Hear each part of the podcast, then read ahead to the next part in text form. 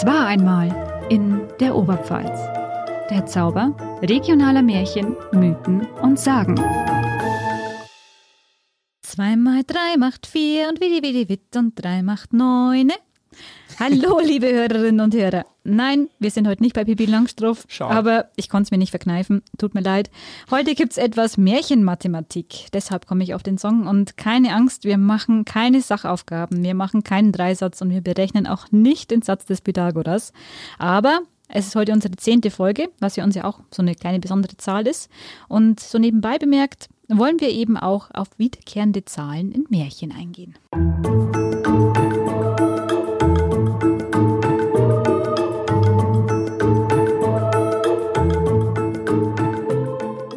Genau, und die 3, die 7, die 9, die 12 und die 13. Das sind so Zahlen, jeder von uns assoziiert doch damit ein bisschen mehr als eine reine Zahl, oder? Und genau darum geht's heute. Wir sprechen darüber, warum zum Beispiel die Zahl 13 bei uns für Pech und Unglück steht. Ebenso sprechen wir auch darüber, warum die Zahlen 3 und 7 so oft in Märchen vorkommen, eben auch hier in der Oberpfalz. Ja, Zahlen können also wirklich auch spannend sein. Und einigen von euch ist es ja wahrscheinlich auch heute mit Sicherheit schon aufgefallen, wir sind eine Woche später dran mit unserem Erscheinungstermin. Normalerweise erscheinen wir ja immer jeden zweiten Donnerstag im Monat. Diesmal ist es der dritte Donnerstag im Monat. Wolfi war krank und ist aber jetzt zum Glück wieder fit. Zum Glück. Ja, und das hat unsere Planung etwas nach hinten verschoben, aber nächstes Mal versuchen wir unseren Termin wieder einzuhalten. Versprochen. Und da wir ja heute unsere zehnte Folge machen und damit unser kleines Podcast-Jubiläum feiern, wollen wir anstatt unserer typischen Feedback-Runde an der Stelle auch mal eine kleine Rückschau machen auf unsere bisherigen Folgen. Ein Best-of mit Zahlen sozusagen. Genau, denn es geht ja wie gesagt um Zahlenspiele diesmal und daher haben wir an der Stelle geguckt, wo bereits die 3, die 7, die 9, die 12 und die 13, wie sie Wolfi ja gerade schon mal erwähnt hat, in unserem Podcast schon mal vorkamen. Und sie kamen vor. Also so viel können wir euch auf jeden Fall schon mal sagen. Allerdings. Und zwar erinnere ich mich da auch vor allem an unsere zweite Folge. Da hast du uns ja, ja Gott, das ist jetzt auch schon wieder fast ein Jahr her, mein, die Zeit vergeht. Wir werden alt. Ja, da hast du uns was zu den Wasserfrauen und Wassermännern in der Oberpfalz erzählt. Ja. Und zwar, soweit ich weiß, war das Märchen aus Neuenhammer. Verbessere mich, wenn es nicht so ist. Doch, ich glaube, du hast recht. Okay. Und das Märchen müsste der Wasserfräulein Liebe gewesen sein. Exakt. Und dabei ging es doch um so ein tragisches Liebespaar. Ja. Also das, das eine war doch dieser schöne Veri, der vor seiner Hochzeit mit äh, ja, einer verführerischen Wasserfrau quasi ins Wasser ging und von der entführt wurde. Und erst Jahre später ist er dann irgendwie wieder aufgetaucht, aus dem Wasser raus und hat dann seiner einstigen Verlobten von ja, seinem Leben im Wasser dann erzählt und unter anderem eben auch von seinen Kindern. Und äh, sechs Stück, glaube ich, bekam er mit der Wasserfrau. Ja. Und die hatten doch alle irgendwie so die Füße zusammengebunden mit Schleifen und waren verhüllt, so wie man sich es auch bei Meerjungfrauen vorstellt. Dann hatten sie auch noch irgendwie äh, Schwimmhäute zwischen den Zehen. Das siebte Kind aber, das war aber dann tatsächlich ein Mensch. Genau. Und da fragt man sich ja eigentlich, warum jetzt ausgerechnet das siebte Kind? Es ist tatsächlich so, dass in vielen Märchen die sieben immer eine Art erlösende Zahl ist. Also mit der sieben ändert sich die Geschichte oder das, das Blatt wendet sich sozusagen. Das kommt ganz, ganz häufig vor. Das werden wir auch heute wieder hören. Aber lass uns weiter ein bisschen darüber sprechen, welche Zahlen wir schon alles hatten in unseren Podcasts. Und Gerne. zwar denke ich da an die Episode 5 über den Fürst der Finsternis, Ah. den Gutzigackel, den Sperrifankerl oder den Drack. Und ich glaube, ihr kommt schon drauf, wenn ich meine, natürlich den Teufel. Die Luze hat damals die Sage vom Teufel und dem Schmied ausgesucht. Und der Schmied war ja so ein gerissener Geselle, der seine Seele an den Teufel verkauft hat, dann den Teufel aber eigentlich verarscht hat. Nachdem er seinen Vertrag unterschrieben hat, wollte er dem Teufel nach eben sieben Jahren seinen Anteil geben oder der Teufel wollte ihn nach sieben Jahren holen und der Sage verstecken sich eben noch mehr Zahlen, denn der Teufel schickt drei seiner Untertanen, um den Schmied zu holen. Alle drei bekommen Prügel und gehen wieder. Und selbst der Oberteufel am Ende wurde vom schlauen Schmied hinters Licht geführt. Aber ja auch in unserer Weihnachtsfolge, wenn du dich noch erinnern kannst, da ging es doch um Nikolaus und Knecht Ruprecht. Genau. Und da haben sich auch Zahlen drin versteckt. Ich kann mich nämlich noch erinnern, die ähm, Erika Eichenseher, unsere Schönwert-Expertin, die erzählte doch damals eine Geschichte über zwölf Nikoläuse und ich glaube, das war bei Bernau irgendwo, wo Genau. sich das abgespielt hat, die Sage. Und auf einmal hatten die einen 13. Begleiter. Und sie meinte damals, der 13., das ist ganz klar, das muss der Teufel sein. Genau, auch dahinter stecken Zahlen, die, über die wir noch sprechen werden, weil die 13 wird immer zur Unglückszahl, wenn sie die, äh, vor allem wenn die 12 überschritten wird, dann wird es auch in diesen Geschichten oft so, dass es kritisch wird oder dass es Probleme gibt. Und in unserer Geschichte über den Wald war es ja auch so, da gibt es diese Geschichte von den drei Hollermandeln. Ein junges Mädchen wird da in Märchen von ihrer bösen Stiefmutter mit in den Wald geschickt. Und da trifft sie dann zufällig auf drei Hollermandeln, die zwischen Bäumen leben und von denen bekommt sie Unterschlupf. Und nachdem sie mit den sagenhaften Waldbewohnern, so kann man es glaube ich sagen, ihr Brot geteilt hat, wird sie mit drei Belohnungen der Hollermandel wieder nach Hause geschickt. Auch hier die Zahl drei wieder. Mhm. Ja, genau. Und äh, das hatten wir ja so ähnlich dann auch in unserer letzten Folge, wo es ja ums Thema Hexen ging. Ja. Ähm, da haben wir ja zum einen erfahren, dass ja Christen in einer Kapelle nur dann Hexen erkennen können, wenn sie auf einem Schemel aus neunerlei Holz knien. Neunerlei Holz. Das fand ja sogar der Schönwert etwas komisch, aber der hat sich dann gemeint, dass es sind nicht neun Beine, sondern drei Beine. Aber gut, das war seine Logik. Ähm, Im Märchen, ähm, das ich erzählt habe, ging es ja dann zufälligerweise um die drei Königstöchter. Genau, ja. Und vor allem ja die dritte, also die jüngste von diesen drei Königstöchtern, hat es ja dann geschafft, so eine böse Hexe zu überlisten und auch zu besiegen. Auch das kommt ganz oft vor, dass es vor allem die dritte Person ist, oft auch bei Geschwisterpaaren, die tatsächlich dann sich beweisen muss und im Grunde genommen der, der, die Heldin oder der Held des Märchens wird. Also wir stellen fest, Ja. die drei, die sieben, die neun, die zwölf und die dreizehn sind wirklich irgendwie besondere Zahlen und die kommen immer wieder in diesen Märchen vor.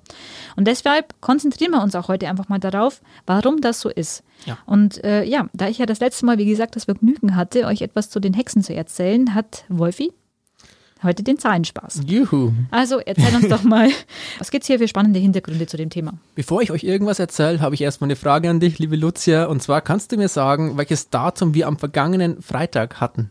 Boah, keine Ahnung. Äh, ich kann noch nicht rechnen. Deswegen bin ich doch Redakteurin. Klassiker. Ähm, okay, lass mich jetzt mal überlegen. Sonntag war der 15. Okay, dann war es. Ja klar, Freitag der 13. oder? Den Ganz meinst genau. Genau. Und in der zweiten Woche im Mai hatten wir also mal wieder so ein ganz spezielles Datum. Und es ranken sich ja so viele Mythen um diesen speziellen Tag, dass ich eigentlich gar nicht genau weiß, wo ich jetzt eigentlich anfangen soll. Viele Leute sind ja an dem Tag besonders vorsichtig, also haben Angst, ähm, vor die Tür zu gehen, meiden böse schwarze Katzen und eben auch Leitern. Hey, also ähm, ich habe einen schwarzen Kater bei mir daheim. Der ist weder böse, noch bringt der Unglück. Den solltest du meiden. Nein. Und wenn man auch den klassischen Cartoons glauben darf, ist an dem Tag die Gefahr besonders groß, dass man ein Klavier und einen Amboss auf die Rübe bekommt. Aua. Und äh, tatsächlich, wir haben heuer Glück, denn bis zu dreimal kann es einen Freitag, den 13. innerhalb eines Jahres geben. Und heuer gab es das Datum eben nur einmal und das ist schon vorbei. Das heißt, wenn ihr uns also gerade zuhört, könnt ihr aufatmen, ihr habt überlebt.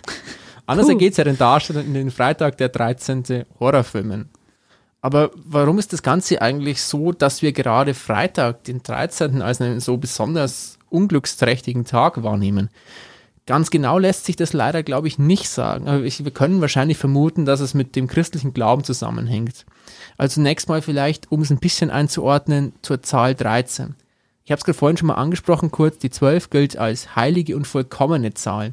Da schreibt Dieter Hamening in seinem Wörterbuch des Aberglaubens, in Kulturen mit dem Duodezimal- oder Zwölfer-System gilt die 13 als Unglückszahl, weil sie die vollkommene 12 überschreitet. Aha, verstehe. Ähm, liegt das dann auch daran, also wir haben ja zwölf Monate in einem Jahr und gibt es dann deswegen keinen 13. Monat? Das kann ich dir absolut nicht sagen. Okay. Aber was ich sagen kann, dass es nicht gut ausgeht, wenn die Zahl 13 mit im Spiel ist, zeigt das letzte Abendmahl. Und hier sind wir jetzt auch wieder beim Christentum. Am letzten Abendmahl nahmen ja zwölf Personen teil. Jesus und seine zwölf Jünger und der 13., der dazu kam, war eben Judas. Der hat Jesus verraten, er brachte Unglück, denn er war eben auch derjenige, der Jesus gegen 30 Silberlinge verraten hat. Und tatsächlich ähm, hat sich der Glaube daran, dass die 13 Unglück bringt, bis in die heutige Zeit hinein gehalten. Weil zum Beispiel, das sind auch wirklich skurrile Dinge. Es gibt viele Flugzeuge, die keine 13. Sitzreihe haben. Oder Hotels verzichten auch ab und zu mal gerne auf eine 13. Etage oder haben überhaupt kein Zimmer mit der Nummer 13. Da muss ich mal aufpassen direkt. Ja, tatsächlich. Das nächste Mal, wenn du im Flugzeug sitzt, in deinem Fünf-Sterne-Hotel irgendwo auf den Malediven, passt du mal auf, ob du eine Reihe 13 hast oder nicht. Malediven, nee. Egal. Jedenfalls, jetzt wissen wir, also jetzt können wir uns zumindest erklären, warum die 13 eine Unglückszahl ist. Es erklärt aber auch noch überhaupt nicht, warum ausgerechnet Freitag, der 13. so besonders unglücksbehaftet sein soll. Es kann ja auch ein Montag sein und das wäre meiner Meinung nach eben auch viel mehr verdient, der Montag ein Unglückstag als der Freitag. Ähm, aber im Christentum ist es eben auch so, dass der Freitag einen besonders unglücksbringenden Charakter hat. Zum Beispiel Adam und Eva haben am Freitag von der verbotenen Frucht gegessen und Jesus wird am Karfreitag gekreuzigt. Und ich glaube, ich weiß jetzt nicht, ob man so sagen kann, aber so ist mein Eindruck. Man hat einfach zwei schlimme Sachen, die 13 und den Freitag genommen, sie zusammengepanscht und was super Schlimmes draus gemacht, nämlich Freitag den 13. Krass. Also irgendwie ist es so ein Potpourri aus Pech und Schwefel, oder? Schon, absolut. Also ich hätte jetzt eigentlich nicht gedacht, dass da tatsächlich schon so viel aus dem Christentum drinsteckt beim Freitag den 13. Und hätte auch gedacht, das ist eher vielleicht eine modernere Sache. Aber ähm, ich weiß auch noch, in der Schule hat uns mal ein Lehrer erzählt, dass der Freitag der 13. auch mit der Vernichtung des Tempelordens zusammenhängt. Und ähm, ich habe jetzt auch mal okay, schnell spannend. geschaut, so in der Zwischenzeit.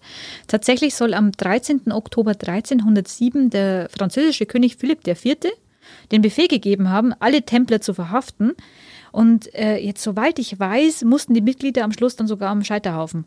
Ähm, aber ja, ist das jetzt eigentlich nur bei uns so, dass Freitag der 13. so ein Unglückstag ist? Oder ist das in anderen Ländern wieder anders? Ja, tatsächlich ist es wirklich so, nicht alle Menschen auf der Welt glauben, dass Freitag der 13. ein dermaßen düsterer und auch irgendwie gefährlicher Tag ist. Hier zum Beispiel eine kleine Anekdote und ich schweife ein bisschen ab. Mike Ness von der Band Social Distortion zum Beispiel hat eine 13 auf seiner Gitarre und singt auch mal in dem Song, gut, die heißt jetzt Bad Luck, nicht Good Luck, Bad Luck, dass die Zahl seine Glückszahl ist. Aber da sind wir auch beim Stichwort, denn in der jüdischen Tradition zum Beispiel ist die 13 sogar eine Glückszahl. Jüdische Jungs zum Beispiel feiern ihren 13. Geburtstag oder am 13. Geburtstag ihre Bar Mitzvah. Und bei den Maya in Lateinamerika ist die 13 ebenfalls eine Zahl, die eigentlich ziemlich positiv besetzt ist. Das hat mit der Vorstellung zu tun, dass es eben 13 Himmel gibt. Und skurril finde ich zum Beispiel auch, dass die Menschen in Spanien Angst vor Dienstag, dem 13. haben. Also nicht vor Freitag, dem 13., sondern vor Dienstag, dem 13. Und die Leute in Italien zum Beispiel das Haus nicht so gerne verlassen, wenn sie einen Freitag, den 17. haben. Ah, okay.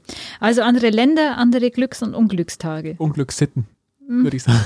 Ja, okay, ähm, interessant. Also es ist nicht überall gleich, aber wie ist das jetzt in den Märchen und Sagen dann eigentlich? Ja, also auch in vielen Märchen natürlich spielt die 13 eine wichtige Rolle. Und zwar immer dann, und das habe ich gerade vorhin schon mal kurz angesprochen, wenn die 12 zur 13 wird. Immer dann nämlich bahnen sich Probleme an, weil die Vollkommenheit der 12 zunichte gemacht wird. Und es gibt tatsächlich auch Beispiele, das belegen. Bei Dornröschen, wenn die 13. Fee ins Spiel kommt, wird es schwierig oder die Hexe ersperrt zum Beispiel Rapunzel am Vorabend ihres 13. Geburtstags in den Turm. Ah, naja, wenn man sich mit der Sache mal ein bisschen näher beschäftigt, da fällt es einem dann tatsächlich so wie Schuppen vor den ja. Augen ein bisschen. Also man erkennt die Muster in diesen Märchen immer wieder. Das ist total verankert da drin. Wahnsinn. Also die, wo die Zahlen halt auch überall auftauchen und wie tief diese Zahlen auch in unserem kulturellen Gedächtnis auch verankert sind. Also ja, aber wie, wie ist es jetzt dann mit der 7? Wie ist es jetzt damit? Ja, die 7 ist auch so eine schöne Zahl. Die kommt nach der 6 und vor der 8. Nee, ja, aber, aber wir, die hatten wir ja auch schon jetzt ein paar Mal im Märchen. Ja, also, natürlich. Und mhm. da ist es tatsächlich auch so, man sagt ja zum Beispiel, ähm, ein Spiegel bringt sieben Jahre Pech und danach sieben Jahre Glück. Ein zerbrochener Spiegel, Entschuldigung. Ähm, oder man packt seine sieben Sachen, sagt man, oder ich, wie ihr merkt, dreht hier sehr sieben gescheit daher.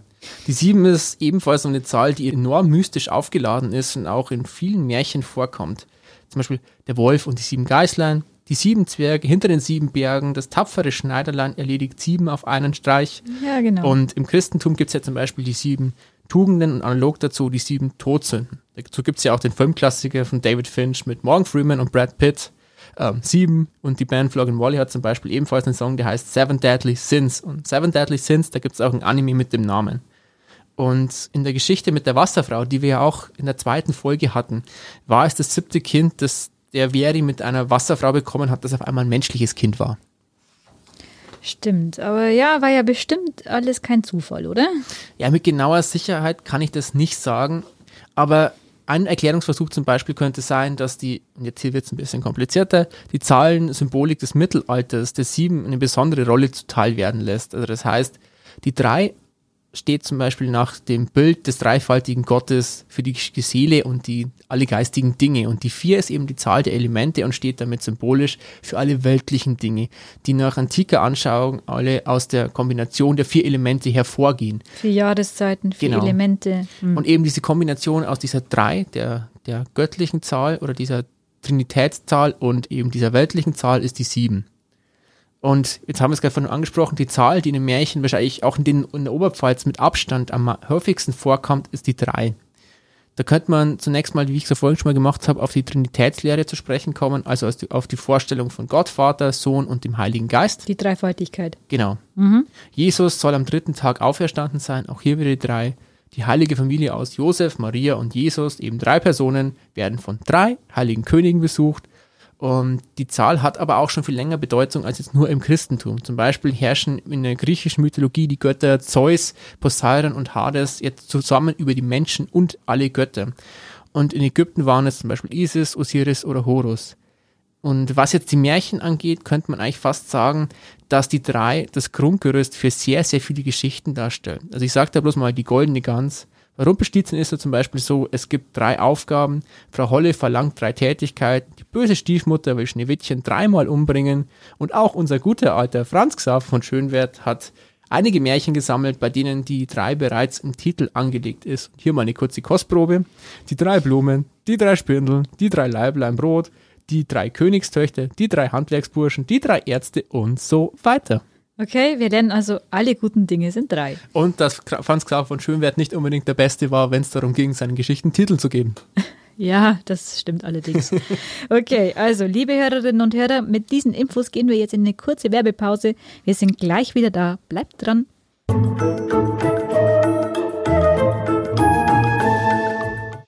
Heute möchten wir die Gelegenheit nutzen und euch noch einen anderen Podcast aus unserem Oberpfalz Medienstudio vorstellen. Und zwar bei der tödlichen Oberpfalz stellen euch unsere Kollegen reale Mordfälle aus der Oberpfalz vor, die sich quasi direkt im Nachbardorf aufgespielt haben. Unsere Kollegen Vanessa Lutz, Alexander Unger und Mareike Schwab rollen die Fälle nochmal auf und holen Experten aus der Region ans Mikrofon. Es geht um Cold Cases, Raubmord oder auch um die Waffen einer Frau, also ein Messer zum Beispiel.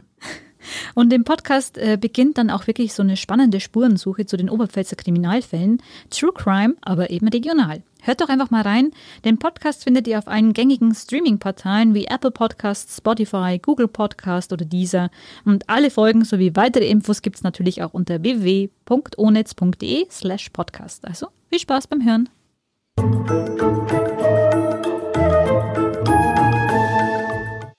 Und wir sind wieder zurück beim Oberpfalz Medien Podcast. Es war einmal in der Oberpfalz. Wolfi, du hast uns ja heute wieder eine Geschichte mitgebracht, ja. in der es um magische Zahlen geht. Was hast du denn da so im Angebot? Also die Geschichte, die ich mitgebracht habe, hat einen sehr unscheinbaren Titel, finde ich eigentlich. Und die heißt nämlich einfach nur Die drei Blumen. Aber die Story hat es wirklich faustdick hinter den Ohren. Da ist wieder eigentlich alles dabei, was es so braucht. Liebe, Intrige, Tod, Elend und diesmal ein echtes Happy End. Und wenn du magst, lege ich einfach mal los damit. Okay, also Flower Power klingt ja jetzt eigentlich erstmal harmlos. Ist es aber nicht. Aber ja, fang mal an. Du weißt, ich liebe ja die düsteren Geschichten. Genau. Davor möchte ich noch ganz kurz sagen, ausgesucht habe ich die Geschichte nicht nur, weil ich sie gern blutrünstig mag, sondern auch deshalb, weil die Zahl 3 wirklich eine bedeutende Rolle darin spielt. Ebenso wie die 7. Und die Geschichte beginnt mit dem Satz, jetzt halte ich fest, es waren einmal drei Jäger. und hier habt ihr die Zahl schon mal. Und die Erzählung stammt übrigens so nebenbei noch aus Waldmühl bei Neuenhammer. Ist aber auch egal, denn diese Jäger sollen irgendwo in einem fremden Land in schier endloser Wildnis gejagt haben. Also nicht in der Oberpfalz. Dort sollen sie von Wild gelebt und unter Bäumen geschlafen haben. Ähm, das taten sie so lange, bis sie irgendwann mal zufällig auf eine kleine Mooshütte auf einer Lichtung stießen. Zufällig. Zufälle gibt's, die gibt's gar nicht. Und in der Hütte fanden sie keine Menschenseele. Auf dem Herd standen allerdings Kohlen, was darauf hindeutet, hier könnte vielleicht doch jemand leben. Aber das war den Jägern egal, denn als es Abend wurde, suchten sie unter dem Dach ein Nachtquartier. Und das ist vielleicht dann doch irgendwie bequemer, als unter einem Baum zu schlafen. Gerade aber, als sie die Augen schließen wollten, haben sie bemerkt, dass auf dem Herd unten in der Hütte gekocht wird.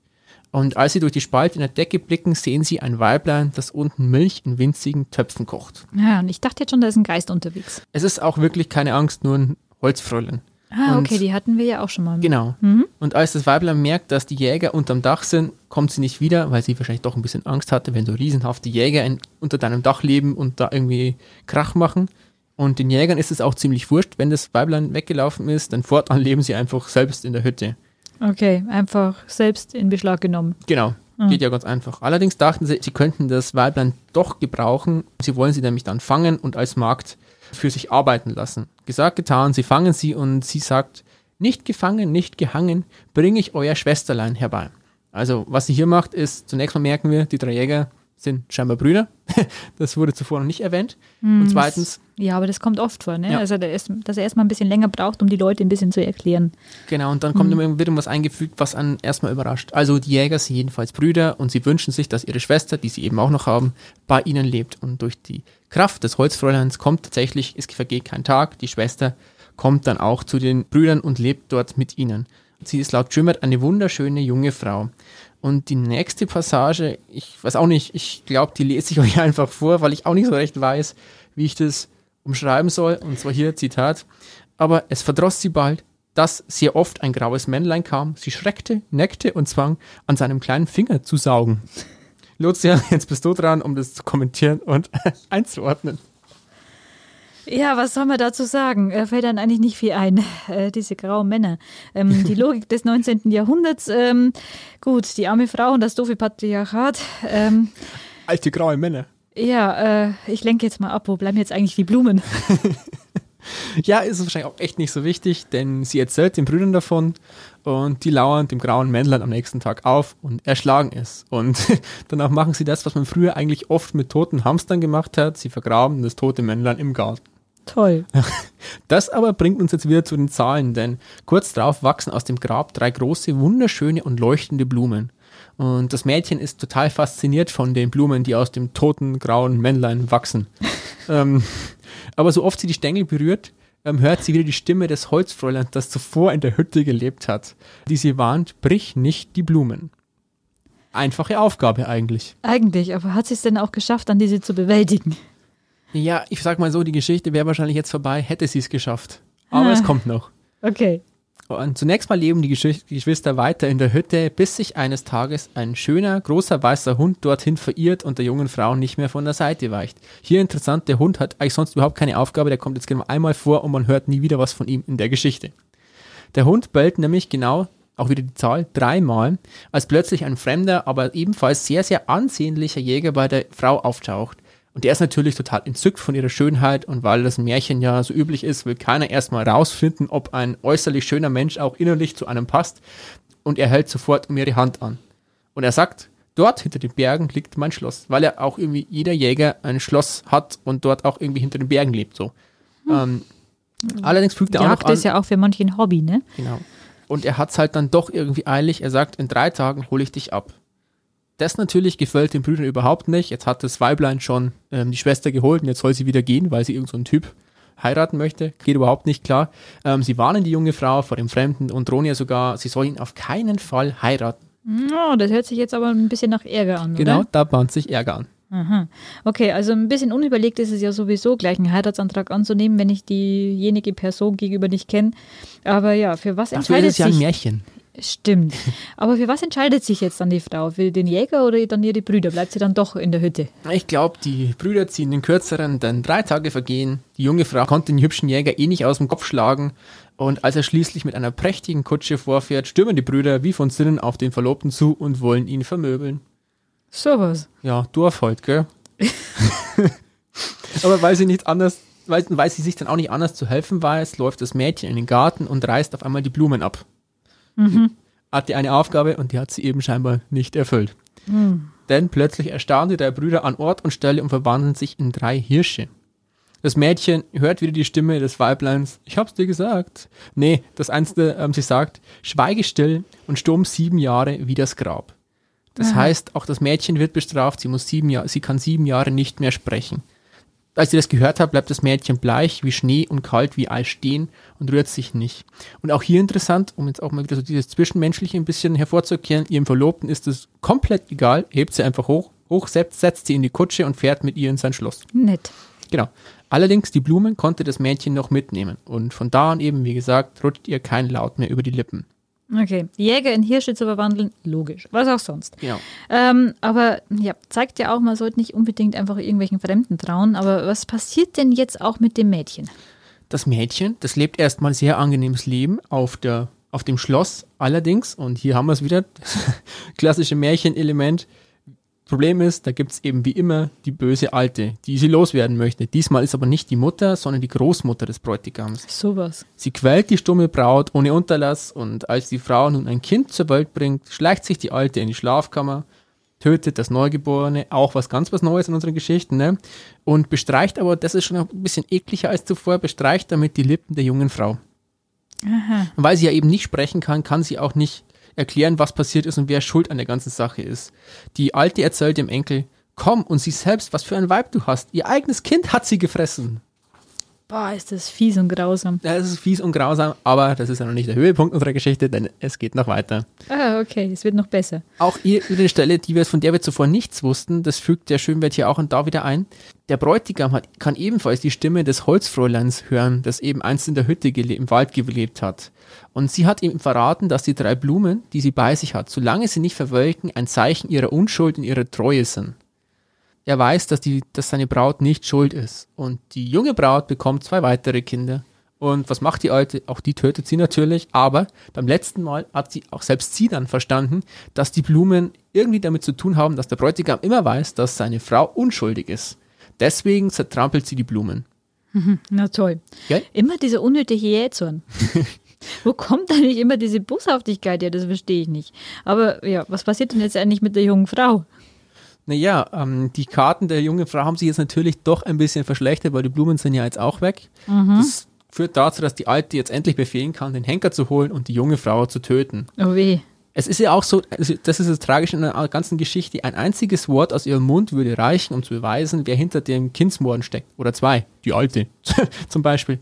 Aber ähm, sie kann nicht sprechen, oder zumindest noch nicht. Denn jetzt ist es auch wieder so eine zufällige Begegnung oder ein zufälliger Tag, genau an dem sie hingerichtet werden soll, der die ganze Geschichte nochmal dreht.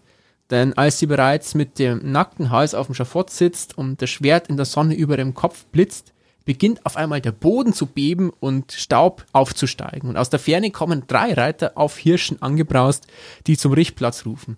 Die sieben Jahre sind um. Löse nun deine Zunge, Schwester. Wir sind da. Sie springen auf Schafott und bringen die ganze Menge so richtig durcheinander. Also die drei Brüder sind wieder da, sie sind zurückverwandelt, haben waren selbst sieben Jahre lang Hirsche und dafür reiten sie jetzt auf Hirschen, keine Ahnung, aber Ja, okay, da kommen die Brüder wie die Helden irgendwie angeflitzt und ja, sieben Jahre sind vorbei, aber ja, Jäger auf Hirschen, das ist schon ungewöhnlich. Das sieht man nicht alle Tage. andererseits Hirsche auf Hirschen wären wahrscheinlich noch ungewöhnlicher gewesen. Ja, das Bild, nee. Jedenfalls, jetzt sind wir am Ende der Geschichte angelangt. Und ich glaube, das, das dürfte wieder mal ein Ende nach deinem Geschmack sein, denn es kommt, was kommen muss, nun wird die Alte hingerichtet.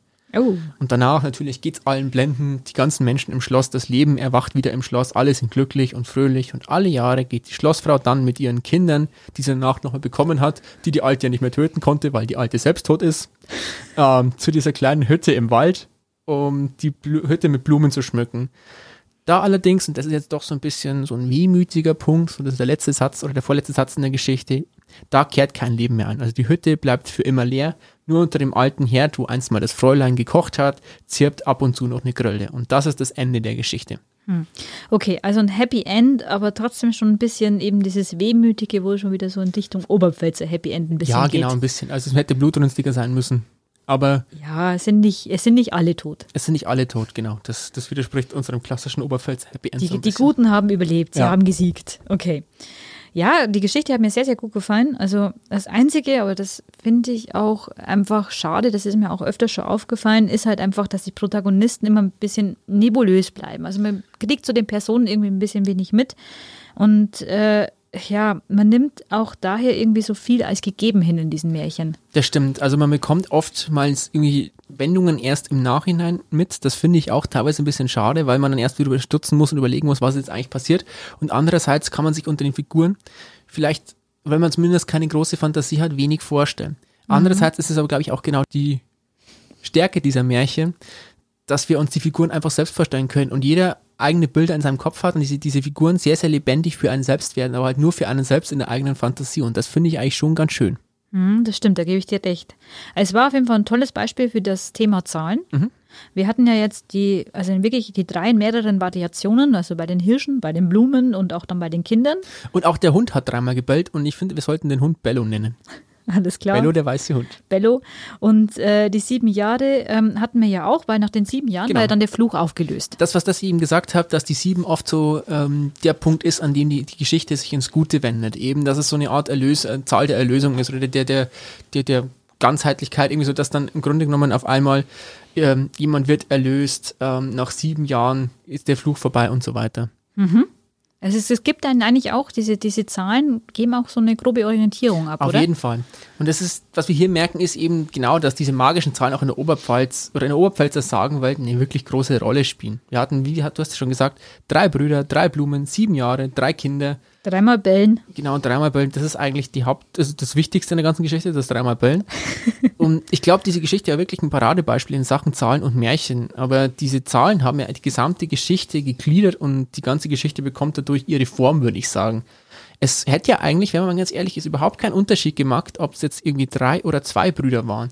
Und ebenso ähm, hätte sich am Inhalt eigentlich nichts verändert, wäre der Fluch nur sechs anstelle von sieben Jahre lang bestanden oder hätte bestanden. Ähm, aber das, das ist halt eigentlich genau dieses Festhalten an solchen Zahlen, die es oft so zwingend erscheinen lassen, dass es eben genau drei Brüder und sieben Jahre sind. Drei Brüder und eine Schwester sind übrigens auch, und darauf können wir auch nochmal ganz kurz eingehen, vier Geschwister. Und die Zahl vier, und so heißt es zumindest in sehr, sehr speziellen Kreisen, verkörpert Ganzheitlichkeit. Aber auch jenseits davon gibt es ja eben auch diese vier, die in unserem Leben oder auch in unserer Struktur unseres Lebens immer wieder auftaucht.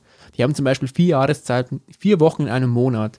Und ähm, dass man damit eine, sagen wir mal, irgendwie runde Sache verbindet, leuchtet mir schon ein. Der Mensch denkt halt eben gerne in Schubladen. Ja, ich finde, es macht es auch einfacher, das Ganze dann zu akzeptieren. Also wie gesagt, also man, es kommt einem ja nicht komisch vor, wenn da auf einmal drei oder neun oder sieben auftauchen, sondern äh, das ist so eine gewisse Logik, die man ziemlich schnell nachvollziehen kann und verstehen kann. Und ja, wie gesagt, das bietet irgendwie so Orientierung und so einen Rahmen von der Geschichte. Genau. Und vor allem ist es, glaube ich, auch so, wenn man mit, durch diese Zahlen ähm, kann man sich in jede Geschichte wieder reinversetzen, weil wenn es ein neues Märchen ist, dann sind es trotzdem Elemente, die einem irgendwie vertraut vorkommen. Also wie gesagt, die Struktur, die ich auch gesagt habe, die da vielleicht immer wieder äh, irgendwie durchblitzt durch diese Zahlen, die bekannten Zahlen, die man halt eben im Alltag hat, aber halt auch in der Mystik. Okay, ähm, dann auf jeden Fall sakrischen Dank, dass Sakrisch gerne, uns diese umbandig gerne. zahlenreiche Geschichte heute erzählt hast und auch die ganzen Hintergrundinfos dazu. Ich fand es wirklich sehr spannend und ja, liebe Hörerinnen und Hörer, damit äh, endet auch unsere kleine Reise durch die Oberpfälzer Welt der Märchenmathematik.